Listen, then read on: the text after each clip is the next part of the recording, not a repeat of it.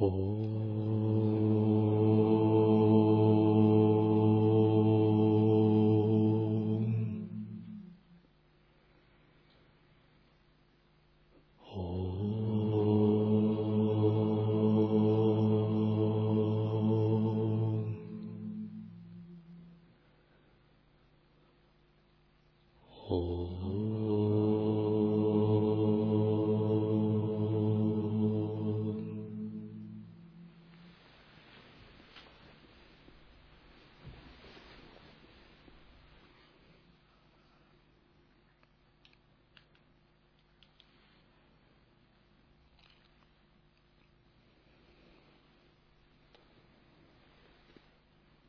Йога Васиштха, глава 6. Методы поклонения Богу. Наставление Шивы.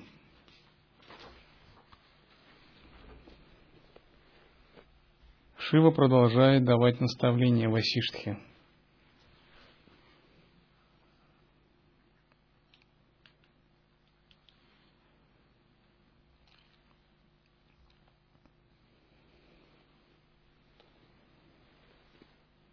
Это все создание похоже на сцену,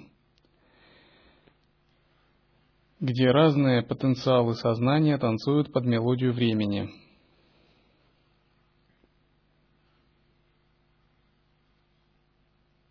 Самым главным считается порядок, изначальный ход вещей. Он также известен под названиями действие, желание или воля, время –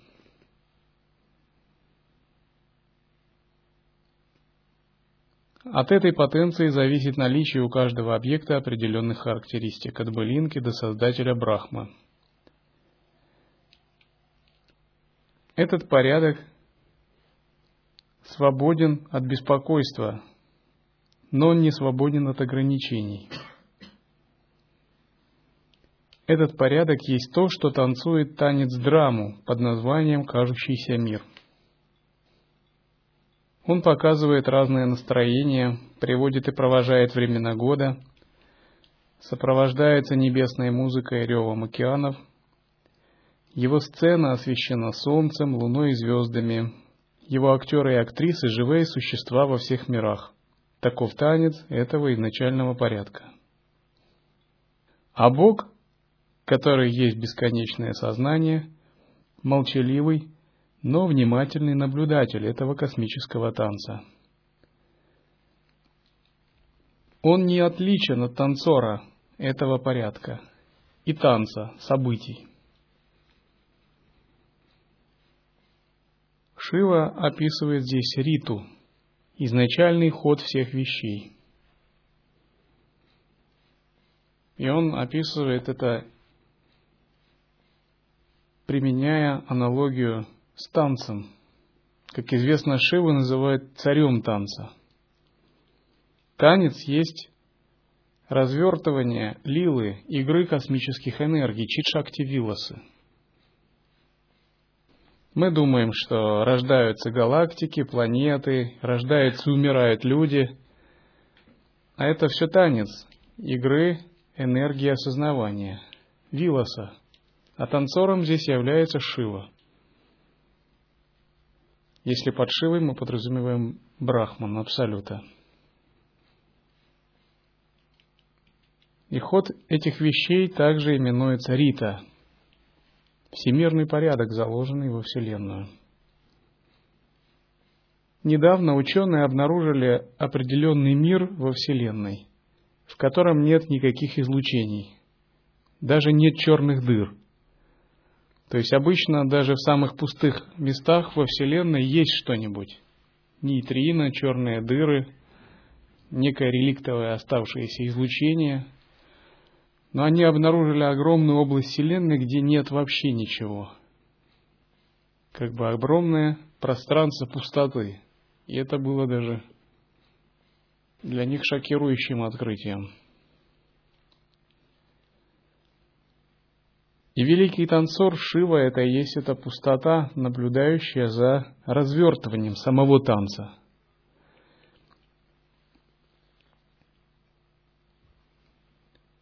Все живые существа подобны таким актерам и актрисам на большой сцене Вселенной.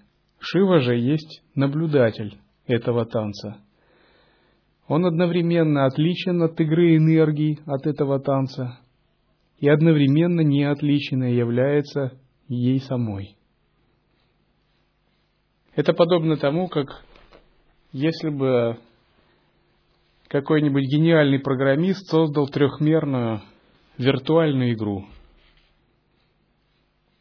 со множеством персонажей, домов и деревьев. Задал ход событий, иерархию, сюжет, жизнь персонажей, наделил каждого правами и заслугами. А сам затем наблюдал за этим со стороны. И все мы, живые существа, являемся игроками, виртуальными персонажами. Некоторые из них осознают это и понимают, поскольку у них открыты высшие тонкие тела. Другие этого совсем не осознают, считают себе телами, отождествляя свое «я» с телами. Но играют те и другие. Что может быть, кроме игры в виртуальном игровом мире – Никто не может не играть в нем.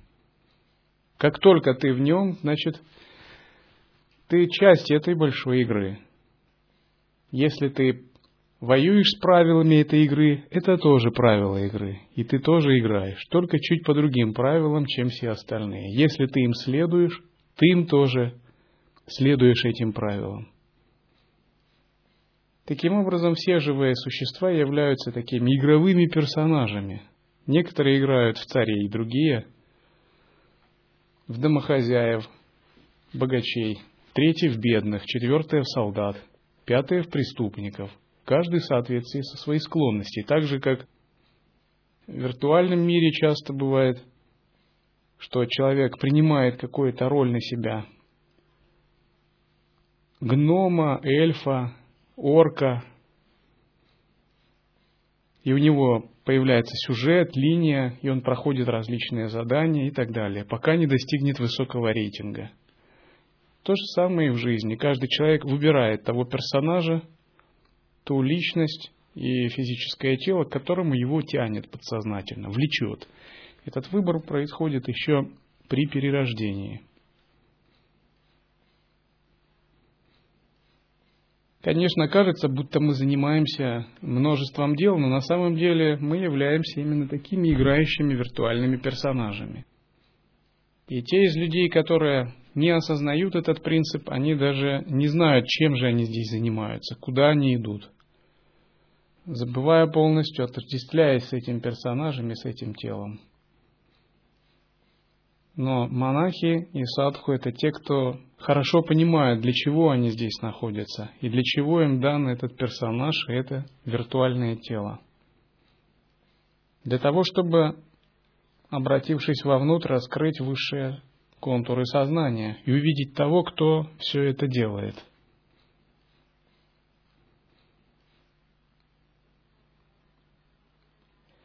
Некоторые говорят, да, жизнь подобна виртуальной игре – Сюжет никудышний, но графика отменная. Но когда вы вступаете на духовный путь, вы сами становитесь строителями сюжета своей жизни.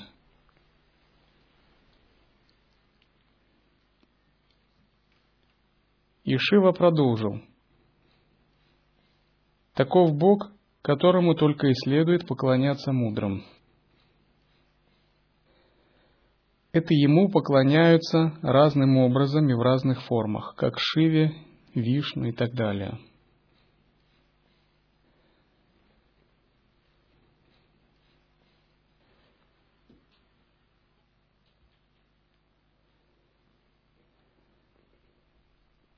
Осознавать абсолют – это самая главная задача любой души – Каким бы образом и каким способом душа не пришла к осознаванию, если она приходит к нему, она является победительницей.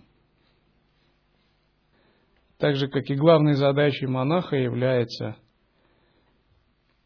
медитировать на Бога, осознавать Его.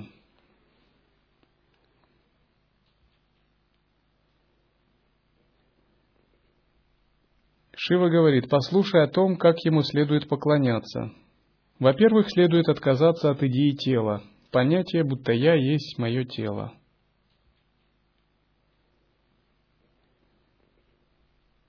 Только медитация является истинным поклонением. Поэтому надо постоянно поклоняться Богу всех трех миров путем медитации. Идея «я есть это тело» укореняется с момента самого рождения. Когда мы начинаем искать наблюдателя пространства осознанности, открываем внутренних божеств, мы меняем идею «я есть это тело» на идею «я есть безграничное сознание».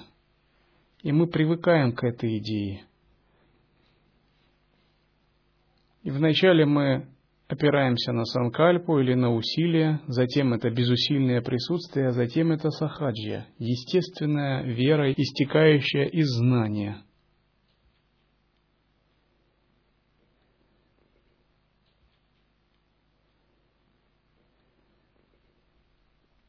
Каждый из вас является духовной душой, которая заключена в тело, как человек в скафандр – и эта душа водит это тело, давая ему указания, тонкие импульсы.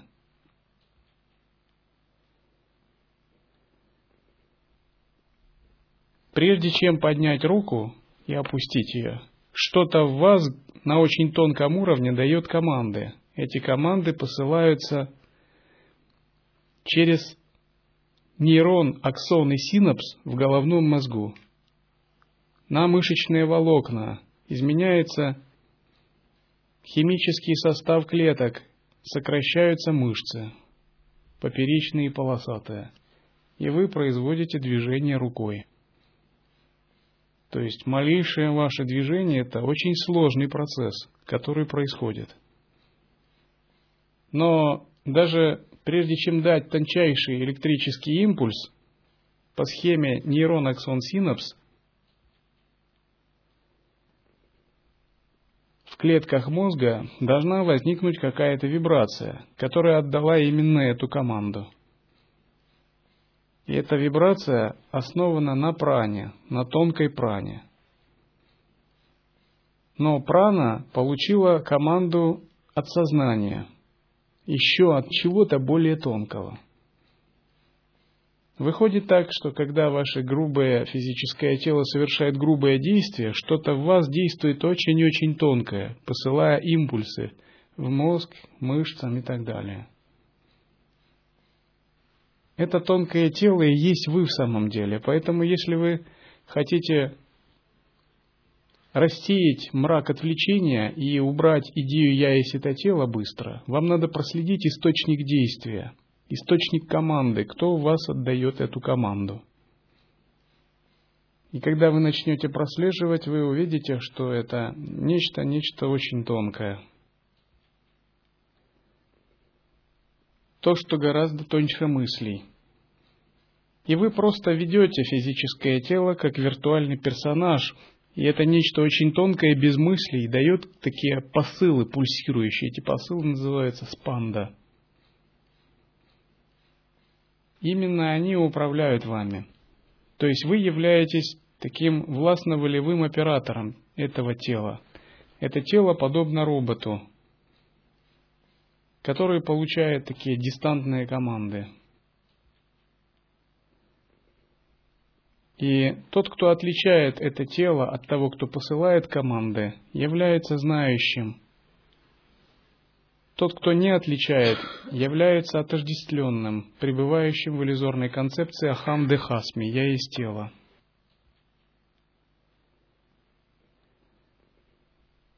Такое знание происходит как результат развлечения, когда мы постоянно наблюдаем того, кто посылает эти команды, вычленяем его как некую тонкую составляющую нашего сознания –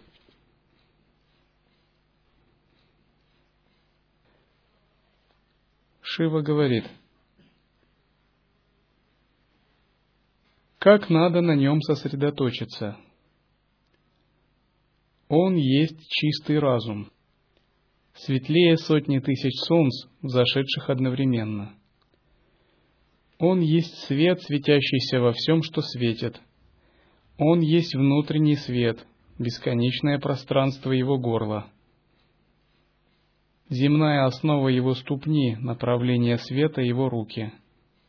Миры — оружие, которое он держит в своих руках. Вся Вселенная скрыта в его сердце. Боги — волоски на его теле.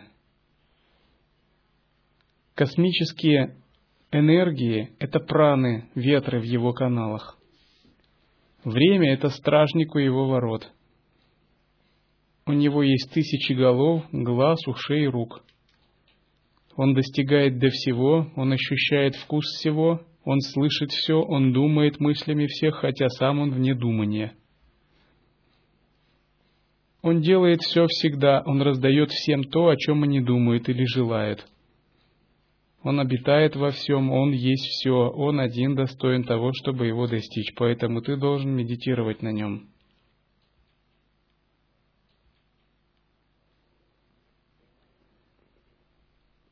Когда вы медитируете, устремляясь к Всевышнему Свету, вы его чувствуете не только в своем теле, но и в телах других. Вы едите миллиардами ртов – вы испытываете наслаждение и страдания миллиардами тел. Вы течете, как сок внутри растений и деревьев и трав. Вы жужжите, порхаете и летаете вместе с бабочками. Вы строитесь, как ужи и змеи. Вы одновременно все это. Вы течете, как вода. Вы светите, как звезды и как солнце. И все это вы.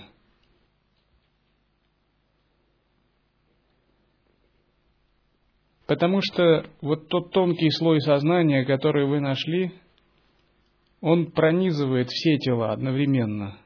А ум, память, астральное тело – это все грубое, которое не так уж важно, если вы это чувствуете. Тогда естественным образом вы не можете быть эгоистичными, вы думаете о других также. Почему бы не думать о других, ведь это все вы – как можно не думать о себе в другом теле? Это не формальные слова, это настоящие. Поэтому святые, они думают не только о маленьком теле, их больше заботят, к примеру, судьбы человечества, судьба Вселенной. И они слуги всей Вселенной. Потому что они, естественно, считают всю Вселенную своим телом. Если ты маленькое эгоистичное существо в теле человека – то тебе нет дела до других. Ты можешь причинить другим страдания. Ты можешь думать, ну пусть им будет плохо, а мне-то будет хорошо, и нет проблем. Потому что у тебя тело маленькое, а других ты не считаешь собой. Но если у тебя тело размером со Вселенную, и ты во всех существах, то, естественно, и уровень мышления у тебя совсем другой. Ты заботишься о всех существах во Вселенной. Ты, естественно, служишь идея блага всех существ. Ты, естественно, являешься слугой всего мира.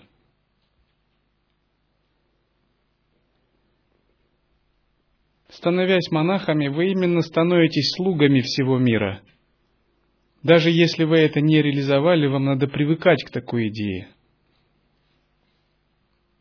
Вам надо привыкать к идее блага всех живых существ во Вселенной, не только к идее своего собственного блага. В этом великий принцип служения. Служение просветляющей силе Ануграхи. И рано или поздно, проучившись в монастыре, вы будете э, заниматься какой-то деятельностью в служении. Кто-то в этой жизни, кто-то может после этой жизни или в следующей. Но в конце концов это будет именно деятельность в масштабах всей Вселенной. Проявление Ануграха Шакти. И вы прямо сейчас учитесь привыкать к этому. Именно для этого вы учитесь, тренируетесь и практикуете. Если вы думаете, я практикую для себя, чтобы в первую очередь мне было хорошо, то на самом деле вы сами себя ограничиваете. Это ваша ошибка. Потому что то, что вы считаете собой, это не вы в принципе. Ну, это как бы вы, но очень малая часть. А чтобы вам в самом деле было хорошо, вам надо понять, что вы во всех телах находитесь. А значит, вам надо принципиально менять мышление, делать переворот в сознании. Менять вообще видение, масштабы свои, намерения, вектор менять. Только тогда и себе вы по-настоящему тоже поможете. Вы не будете замыкаться в узком коконе своих эгоистичных представлений. Потому что человек, который замыкается на идее «я есть это тело», он подобен клетке большого организма. Но если весь организм нездоров, то клетке хорошо не может быть.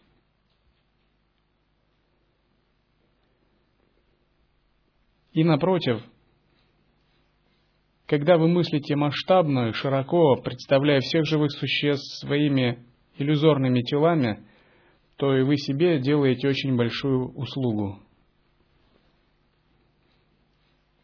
И Шива объясняет, как медитировать на вселенскую форму, Вишварупу, поклоняясь Богу.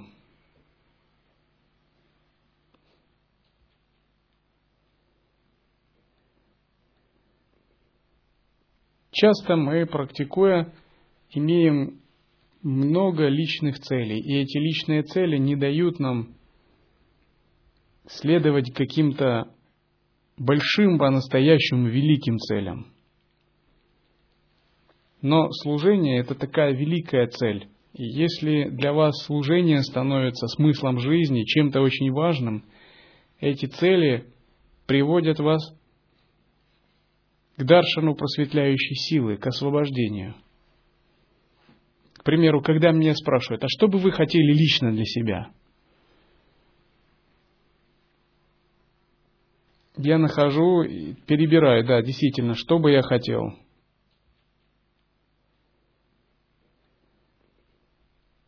И тогда говорю, ну, лично для себя я бы хотел храмы по всему миру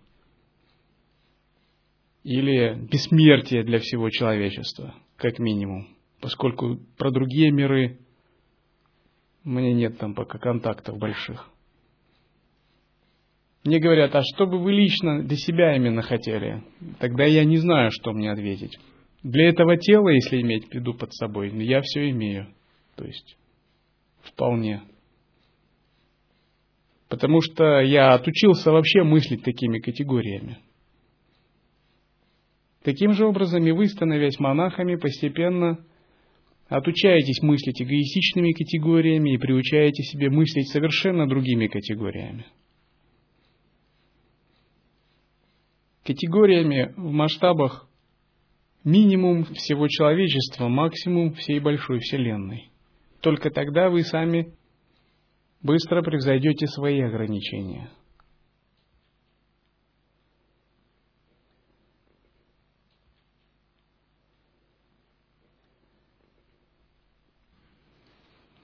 Шива говорит, этому Богу невозможно поклоняться с помощью материальных подношений, а только собственным осознанием.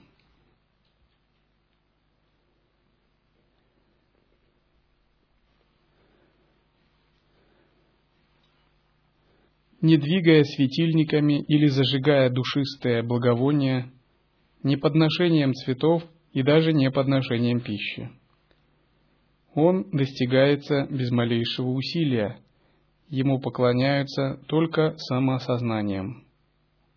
Это есть высшая медитация и высшее поклонение. Постоянное, непрерывное ощущение внутреннего присутствия, внутренний свет или осознание.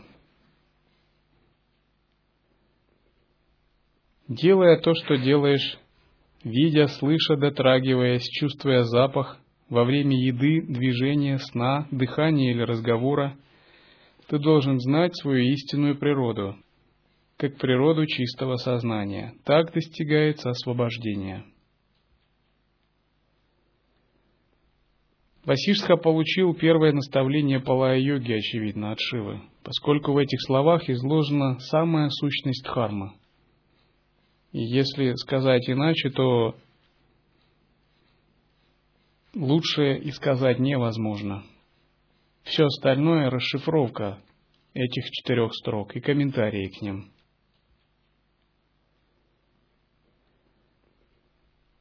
Шива говорит, делая то, что делаешь, что бы ты ни делал, ты должен знать свою истинную природу, как природу чистого сознания. Но как ее можно знать? Только в том случае, если познающий субъект у нас внутри обращен на эту истинную природу, если он непрерывно ее ищет. Это как у вас некая э, камера, видеокамера, и она, вращаясь, постоянно идет за внутренним светом. Она следует за ним, нащупывает его, светочувствительный элемент, который вглядывается во внутреннее пространство. И есть те, кто нащупал камерой своего сознания этот свет. Есть те, кто осторожно крадутся и смотрят, поскольку их светочувствительный элемент еще не очень чувствителен. Тот же, кто нащупал, он питается этим вдохновляющим светом. День ото дня его духовная сила наращивается – Сначала это так, будто бы ничего вообще нет. И внутренний свет – это какие-то философские понятия или отвлеченные разговоры. Но по мере таких бесед вновь и вновь, может быть, годами и самостоятельной практики, постепенно мы что-то начинаем чувствовать. А затем мы привыкаем к тому, что это тонкое ощущение можно переживать наяву не только в медитации, и оно становится все более явственным и сильным.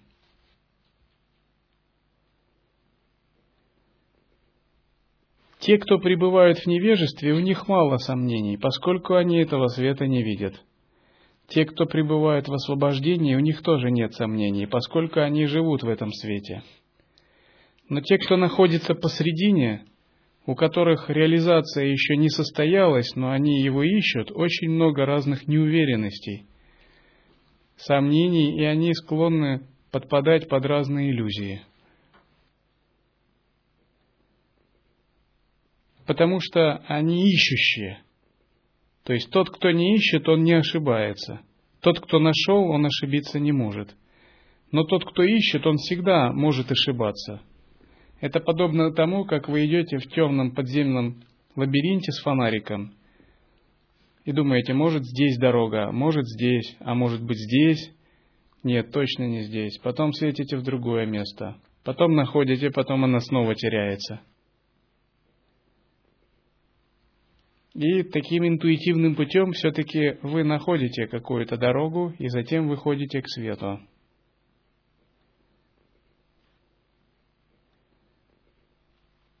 И Шива говорит, ты должен знать свою истинную природу как природу чистого сознания. Но в конце концов, когда вы находите, вы знаете свою чистую природу. Вы знаете свою истинную природу. И потому что вы знаете, вы в нее верите. Шива говорит, так достигается освобождение.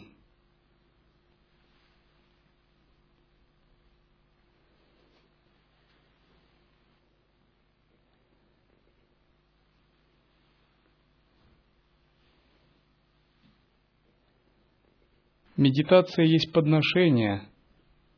Это чистая вода, поднесенная божеству, чтобы омыть его руки и ноги.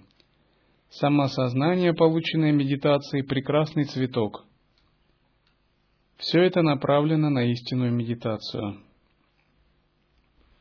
Когда вы правильно медитируете, у вас появляется возвышенное состояние, пхавы. И вашей задачей является накопление, набирание таких возвышенных состояний – это подобно тому, примерно, что называют в христианстве стяжание Святого Духа. Накапливать вспышки Духа, возвышенное духовное состояние. Чистые, светлые, расширенные, яркие.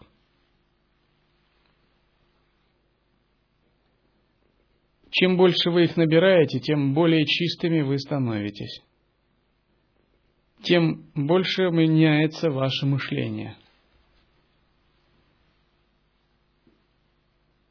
И хороший практик, он находится постоянно в таких вспышках. Они сначала у него появляются редко, потом они чаще, а потом они становятся очень частыми, как стробоскоп. То есть он живет в таком измененном мире. Если вы когда-нибудь видели стробоскоп, то вы видели, что такая небольшая вещь может хорошо поменять обстановку. Стробоскоп постоянно дает пульсирующий свет, и вокруг вас мир кажется нереальным он кажется совсем необычным.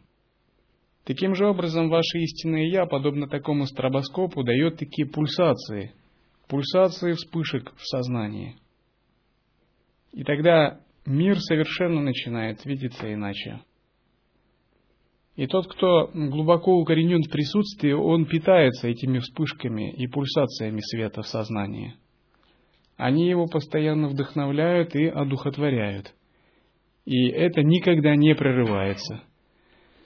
Если человек неопытный, он отвлекается, эти пульсации ослабевают, ослабевают, потом они раз в час, потом они идут раз в день, потом раз в неделю, потом прошло полгода, а высшие контуры сознания у него спят.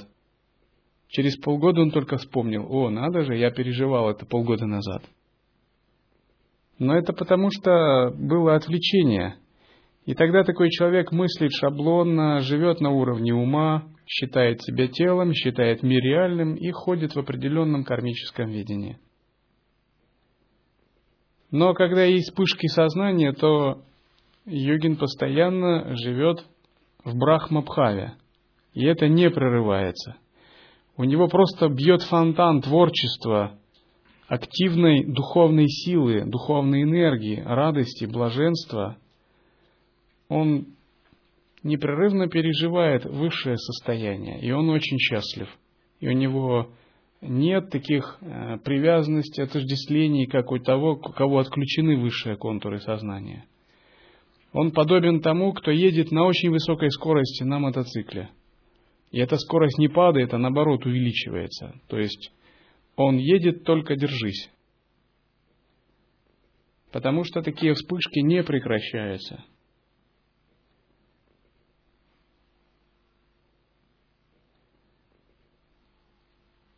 Высшее «Я» невозможно достичь другими методами, кроме медитации.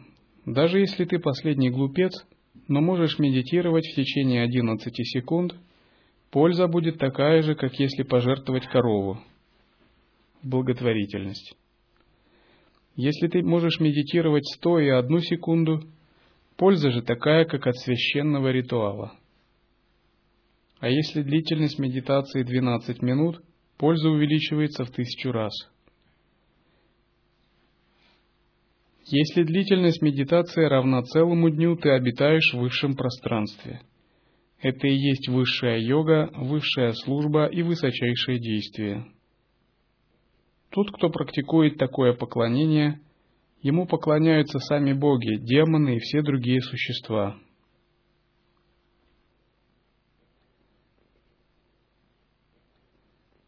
Шива далее здесь описывает Васиштхе искусство достижения дхьяны – но говорит, даже это еще все-таки внешнее поклонение.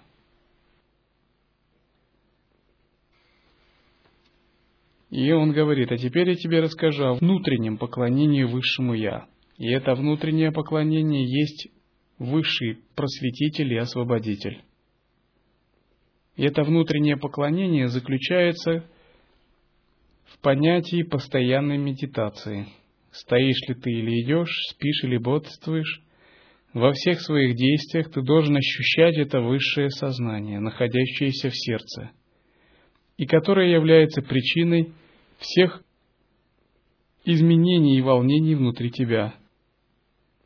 Ты должен поклоняться проявленному сознанию, которое спит и пробуждается, ходит или стоит, трогает то, до чего надо дотронуться, оставляют то, что должно быть оставлено, наслаждается и отказывается от удовольствий, вовлечено в разные внешние действия, придает значение всем действиям и остается спокойным в теле.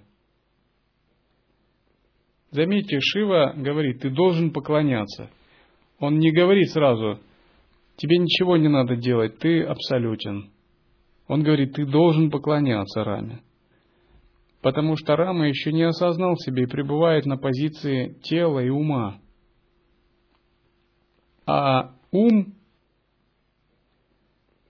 устанавливая взаимоотношения с Высшим Я, может только поклоняться. Ум не ровня Высшему Я, не брат и не друг.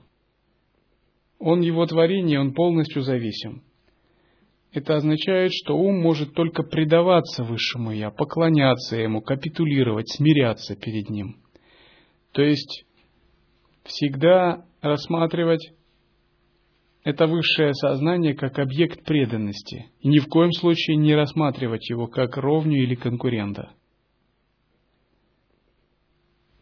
Часто, усвоив истины Адвайты, поверхностные практикующие этого не совсем понимают. И они путают слугу и господина. Они путают царя и солдата. Это большая ошибка.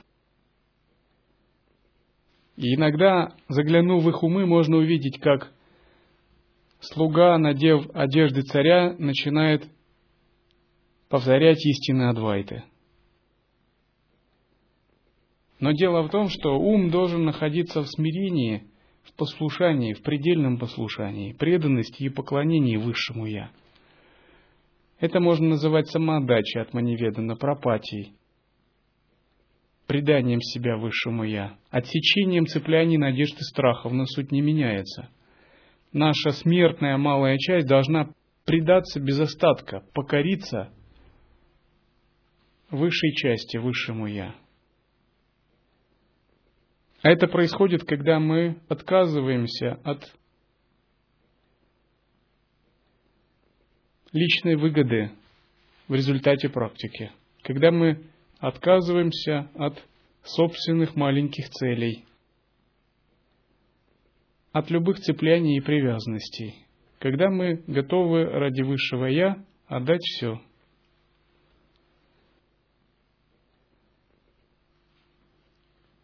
По большому счету, высшее Я ничего не требует, и ему не нужно ничего от ума кроме того, чтобы ум познал свой источник, свою природу. Но часто ум, он так цепляется за свои представления, что ему трудно познать свой источник, пока он чем-то по-настоящему не пожертвует. Но жертвовать надо только одним – собственным неведением, непониманием или незнанием.